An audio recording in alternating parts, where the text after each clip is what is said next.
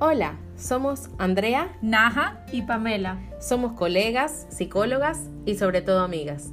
Te damos la bienvenida a este espacio de aprendizaje y autoconocimiento. Esto es Mente Mía.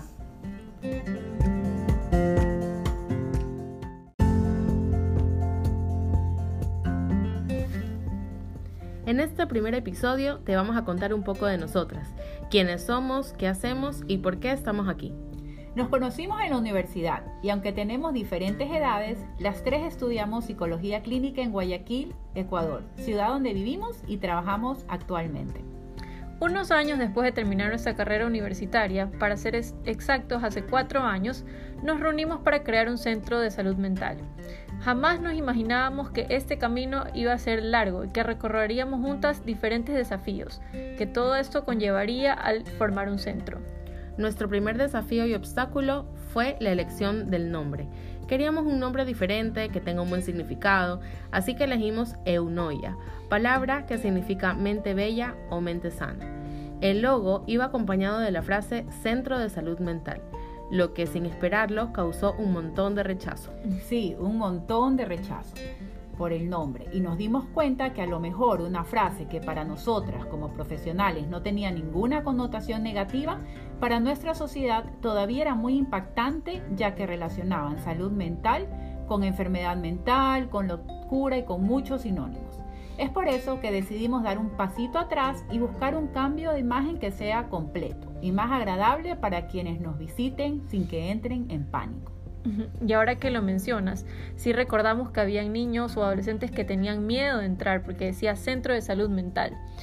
Nos reunimos con un profesional en marketing que nos ayudó a elegir nuestro nuevo nombre, Entre Líneas, ya que eso reflejaba lo que nosotras como psicólogos hacemos. Leemos entre líneas, interpretamos, desenredamos para luego generar un cambio o una comprensión nueva. Llegamos a la conclusión de que con este cambio queríamos lograr que la persona ingrese por la puerta de entre líneas y se sienta como en casa, que se sienta cómoda. El contrario efecto a lo que sucedía antes. Estábamos, y bueno, todavía estamos muy contentas con el resultado, pero quedaba en nosotros también un mal sabor. Sentíamos que nos faltaba mucho por hacer y empezamos a trabajar en eliminar ese tabú y todo lo relacionado a nuestra profesión. Pero ¿cómo lo hicimos?